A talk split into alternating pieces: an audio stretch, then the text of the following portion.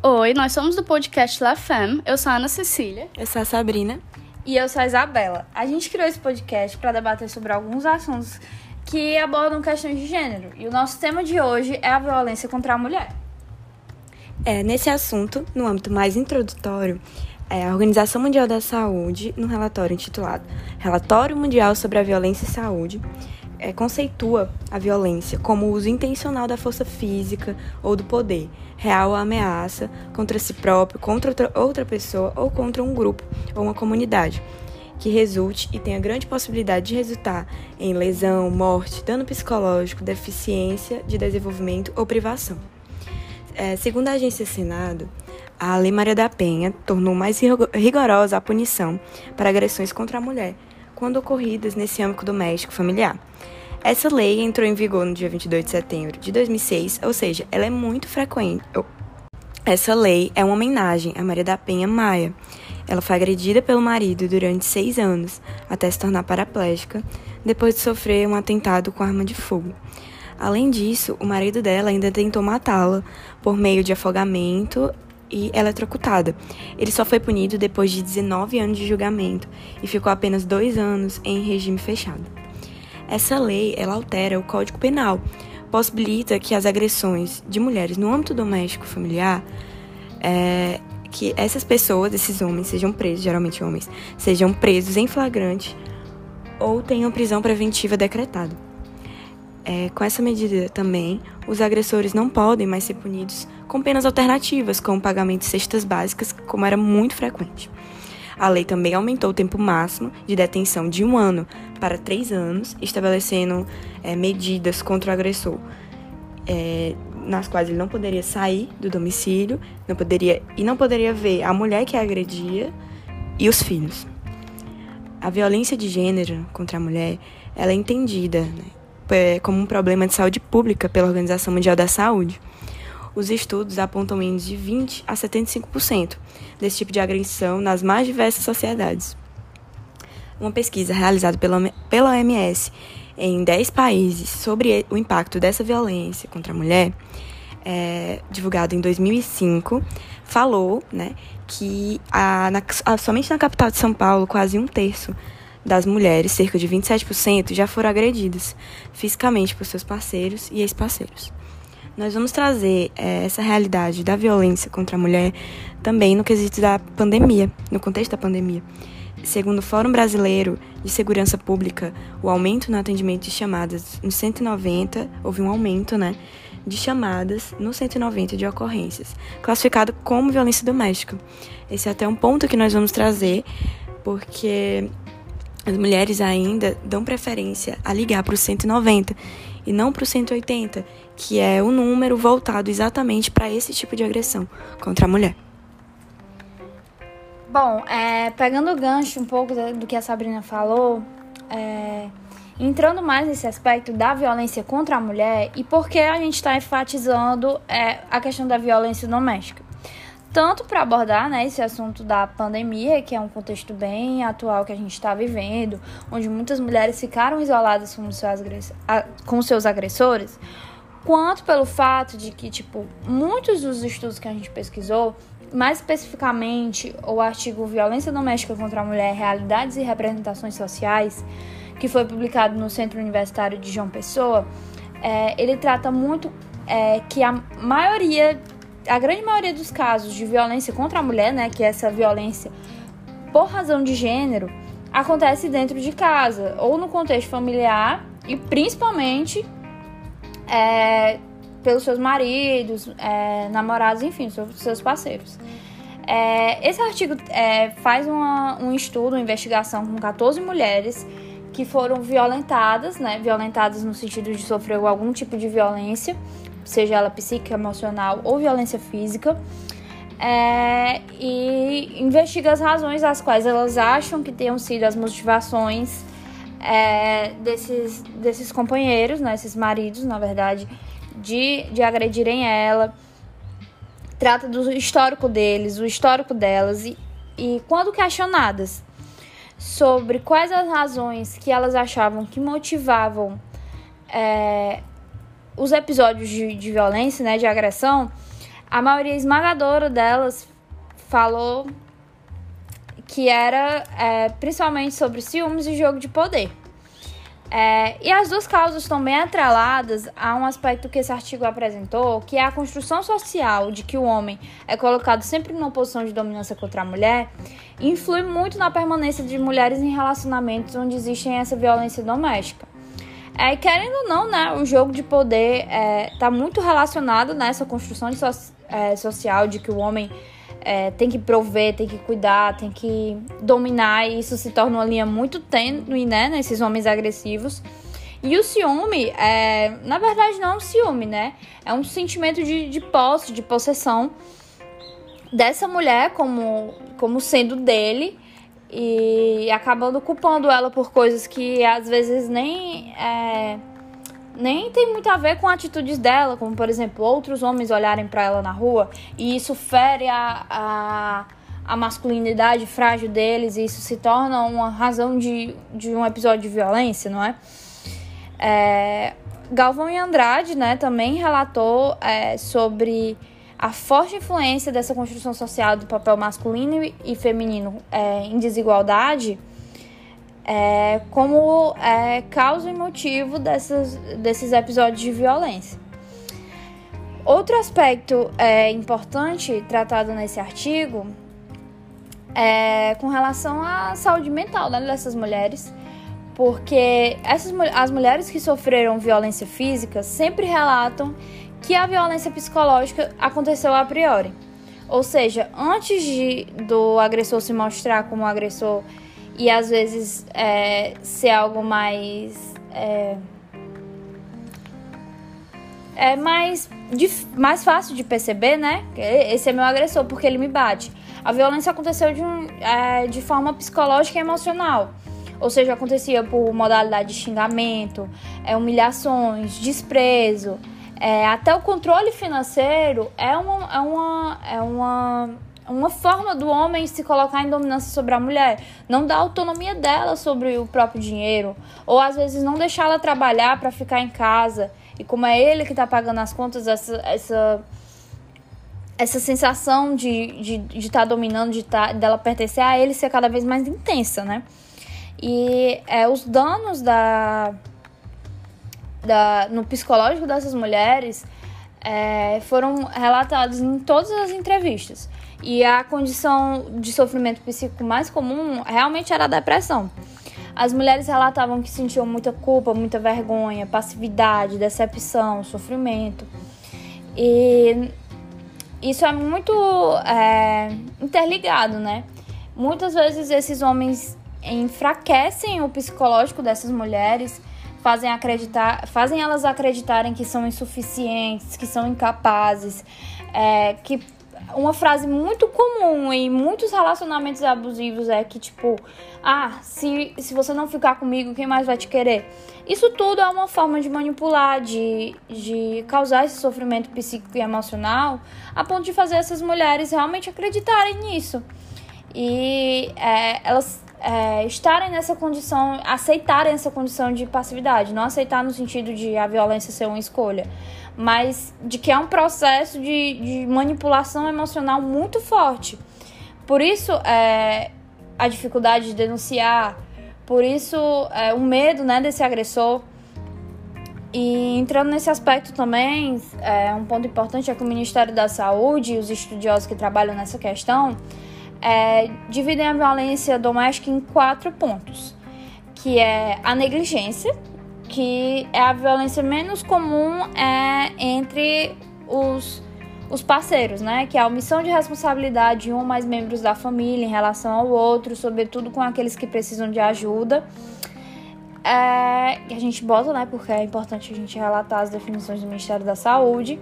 E os outros três pontos é a violência física, que é quando acontece né, a agressão de fato, a violência sexual, que é, muitas mulheres também não têm a consciência de que elas, elas podem negar o sexo pro seu parceiro, que não é porque ela é mulher dele que ela tem que aceitar na hora que ele quiser e do jeito que ele quiser. Que, querendo ou não, e é, dentro desse tipo de relacionamento acontece muita violência sexual também.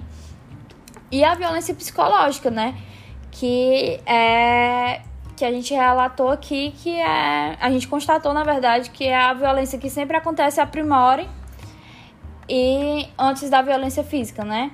Que é toda ação ou omissão é, que causa e visa causar o dano à autoestima da pessoa, a identidade e o desenvolvimento.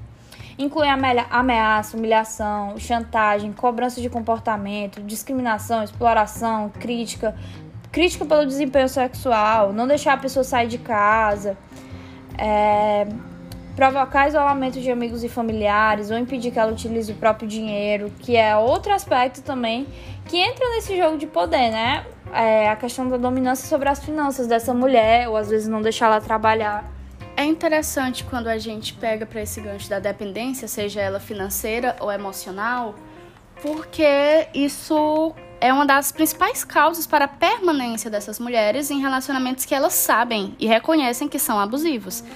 É, o artigo que eu vou trazer aqui agora é da Unipal, Universidade Paranaense, que é uma análise funcional da permanência das mulheres nos relacionamentos abusivos. E ele fala que é, um ano anterior à promulgação da Lei Maria da Penha, o Data Senado aplicou, de dois em dois anos, a partir daí, é, pesquisas telefônicas é, com mulheres sobre violência doméstica. E praticamente 100% das mulheres entrevistadas afirmaram ter conhecimento sobre a Lei Maria da Penha. Mesmo assim, mais da metade optou por não denunciar quando sofreram violência doméstica. E quais são as implicações disso? Por que, que essas mulheres, mesmo sabendo que estão sofrendo violência, mesmo sabendo que têm para onde recorrer, escolhem não fazê-lo?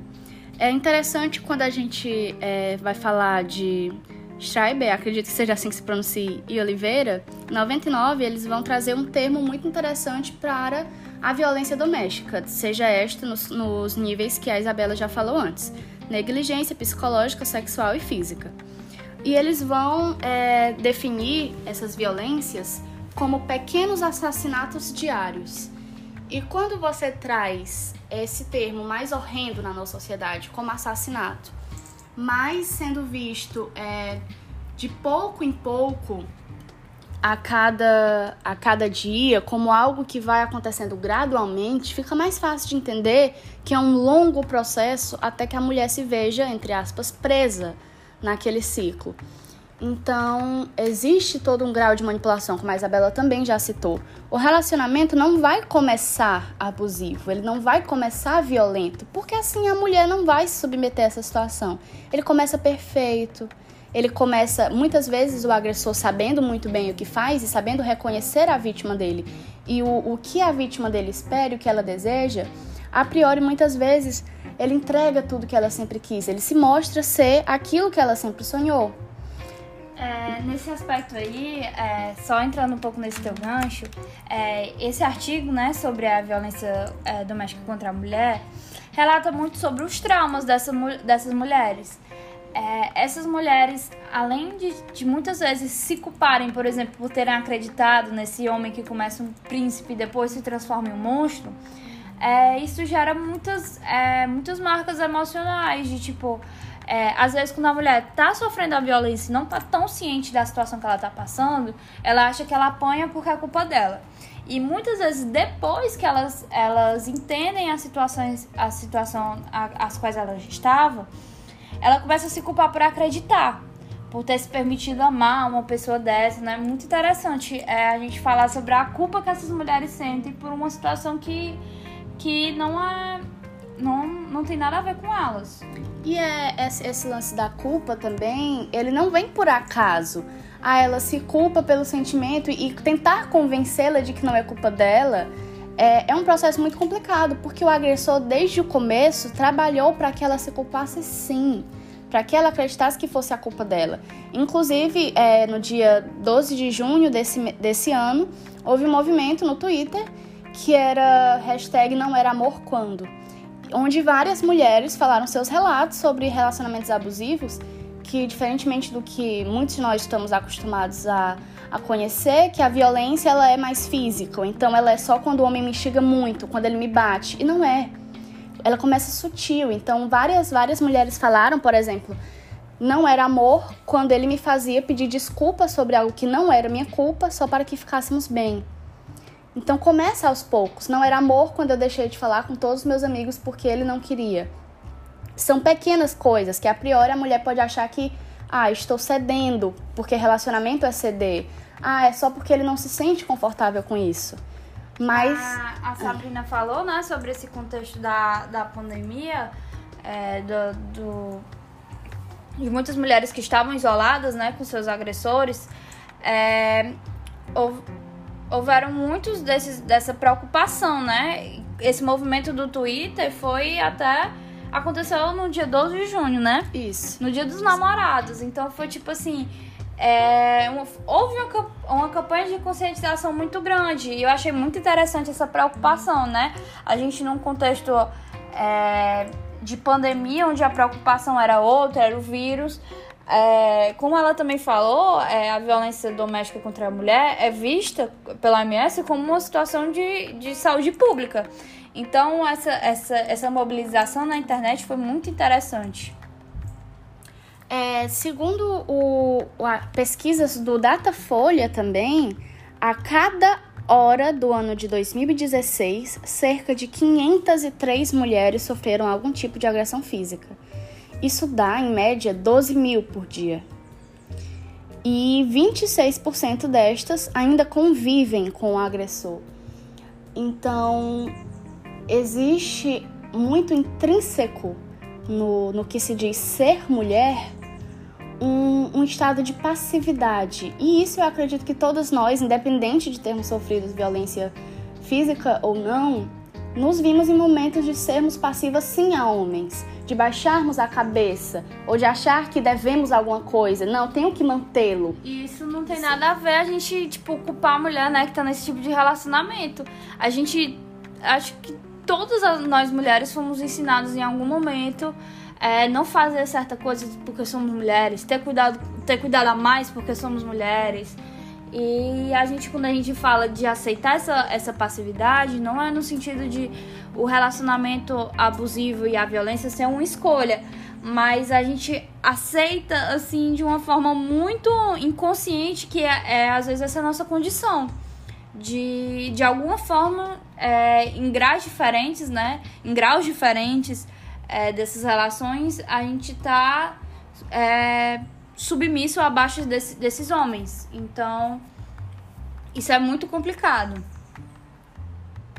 É, falando no que a Isabela falou sobre ser criada assim, ser criada mulher, não é? é quando você analisa, por exemplo, segundo é, a análise do comportamento de Skinner mesmo, é, seguindo essa perspectiva, um tipo de relacionamento coercivo um tipo de relacionamento abusivo é qualquer relacionamento que diz respeito que use o, o método reforçamento negativo e punição, ou seja, o castigo, que a gente o que a gente conhece sobre educar nossas crianças quando elas fazem algo errado e nós as castigamos. Alguns pais batem as crianças porque fazem alguma coisa errada. Então, quando você é uma mulher criada numa sociedade machista e criada pelos seus próprios pais de uma maneira assim, quando você faz algo errado ou que lhe ensinaram que é errado e você é punido por isso, como que eu vou convencer essa mulher já adulta que é errado o namorado dela punir ela quando ela fizer alguma coisa que ele julgar errado também? é uma coisa que está intrínseca nas criações. Essa questão de, de bater em criança é uma linha muito tênue também. Tipo, é uma, é uma questão que a gente precisa. eu sinto que tá bem mais discutido, né, hoje em dia, do que antigamente. É, mas ainda muitas pessoas veem como frescura, de tipo, ah, não, é, não bater no filho, isso é frescura, não sei o que, educação. Mas, tipo, até que ponto, né? Você bater em uma pessoa é agressão. Por que, que você bater numa criança não é? porque confundem a questão da agressão com disciplina. Agressão não obrigatoriamente é disciplina. E a disciplina não obrigatoriamente é agressão. Existem outras formas de disciplinar a criança, né? De ensinar. Mas eu, por, é, entre aspas, preguiça ou por facilidade na forma de você disciplinar a criança, você usa esses métodos mais agressivos. E realmente pode fazer com que elas se acostumem, né? Não só as mulheres, mas os meninos também. Ou se veem, né, eles, como homens agressivos. Ao eles serem agredidos, eles tentam repetir esse comportamento. Uhum. Isso é muito comum também. É interessante porque trazendo mais para um contexto nosso mesmo, do nosso dia a dia. Infelizmente, essas realidades que a gente lê nos artigos não estão distantes, elas são muito próximas. É, eu consigo me lembrar claramente quando eu era criança e, sei lá, um garoto bateu em mim na escola e a professora disse que ele batia em mim porque ele gostava de mim. E Nossa, agora que demais, cresci, né? é, eu vi que muitas mulheres passaram pela mesma situação quando crianças. Ah, mas seu binguinho bate em você porque ele gosta de você. Então, que tipo de conceito eu vou ter de amor vindo de um homem se quando criança eu fui ensinada que esse menino bate em mim é porque ele gosta de mim? Então, por mais que, que seja algo difícil de identificar, que, que mora dentro da gente, essa noção, ela tá aqui. E nesses momentos em que isso acontece, em que essas agressões ocorrem, é, a sensação de que não devo denunciar, ou então, não, eu consigo lidar com isso, ou tá tudo bem, isso aparece por causa disso. Fomos ensinados a isso. É, e é importante a gente discutir esse assunto, né? É, abordando essa questão muito mais a fundo, né? Da criação das pessoas e, e como a gente é ensinado desde antes, não é algo que vem só na vida adulta. É, só queria finalizar aqui que Miller vai falar sobre um perfil de homens agressivos, o que eu acho que deve ser algo de domínio público. Todas as mulheres deveriam ter acesso a essa lista de, de, de características de um homem agressor. Geralmente, eles são incapazes de controlar o seu impulso e mudam rapidamente. Eles exigem obediência total a regras e aplicam castigos, o que nós já falamos, quando regras não são cumpridas. Geralmente são homens rebeldes, hostis e com baixa autoestima. São homens agressivos e antissociais. São homens com mudanças inexplicáveis de humor. São homens que se mostram externamente agradáveis, mas que se tornam agressivos quando estiver, estão a sós com a pessoa. E apresentam sinais dessas características sem necessariamente existir uma psicopatologia. Bom, e a gente, não, apesar da gente ter falado no começo, né? Nunca é, é demais a gente falar que o número para denúncia desse tipo de violência é o 180 e que briga de marido e mulher a gente mete a colher sim. Então, caso vocês conheçam também alguém que esteja passando por uma situação parecida, não hesitem em denunciar. E é isso. Obrigada. Obrigada.